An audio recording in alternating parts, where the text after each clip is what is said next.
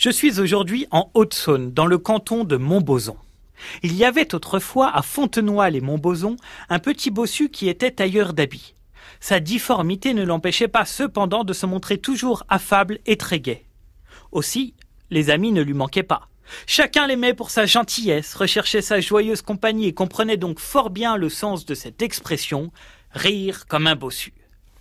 Un samedi, son patron l'envoya livrer deux ou trois commandes à Dampierre-sur-Linotte. Partout il fut bien accueilli, presque fêté. Et lorsqu'il repartit de Dampierre, la nuit était tombée depuis bien longtemps. Après avoir cheminé un moment, il arriva aux abords d'une vaste clairière où brûlait un feu.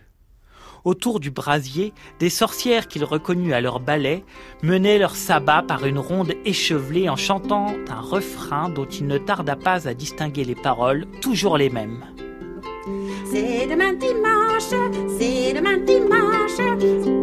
Comme les sorcières lui parurent plutôt braves filles, il ajouta de sa plus belle voix.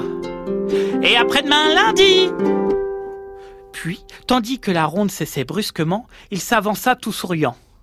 Qui es-tu? demanda l'une des sorcières. Le petit bossu de mon boson chantonna-t-il. Comme il semblait bien gentil, on le fit entrer dans la ronde qui reprit de plus belle.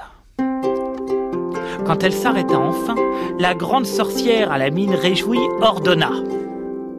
Qu'on lui ôte sa bosse Aussitôt, les sorcières l'entourèrent, le déshabillèrent jusqu'à la ceinture et se mirent à lui frotter le dos avec toutes sortes d'onguents, si bien que la bosse ne tarda pas à rouler à terre. Ensuite, on le remit sur sa route, et la grande sorcière le congédia par ces mots. Maintenant, va-t'en Et ne reviens jamais ici, où il t'encuira.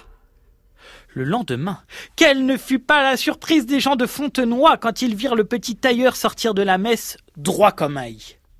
Et chacun de le presser de questions. Car la preuve était là, ou plutôt elle n'y était plus, puisque la bosse avait disparu. Fontenoy comptait un autre bossu, mais celui-là portait sa bosse par devant. Était-ce pour cette raison qu'il se montrait aussi méchant, jaloux et triste que le petit tailleur savait être bon, généreux et débordant de gaieté? Toujours est-il qu'il voulut se faire enlever sa bosse lui aussi. Le samedi suivant, il se rendit donc près de la fameuse clairière et attendit caché derrière un buisson que commença la ronde des sorcières. Lorsqu'il les entendit chanter. C'est demain dimanche, c'est demain dimanche. Il s'approcha et lança d'une voix que la peur éraillait. Et après-demain lundi Croyant revoir le petit tailleur, les sorcières suspendirent leur ronde, entourèrent le nouveau venu et le secouèrent en criant. Nous t'avons pourtant bien dit de ne plus jamais revenir ici. Tu vas être puni. Et la grande sorcière, après un ricanement sinistre, commanda. Qu'on lui remette sa bosse. C'est ainsi que le malheureux bossu par devant le devint encore par derrière. On dit que, honteux de sa mésaventure, il quitta peu après Fontenoy pour n'y plus jamais revenir.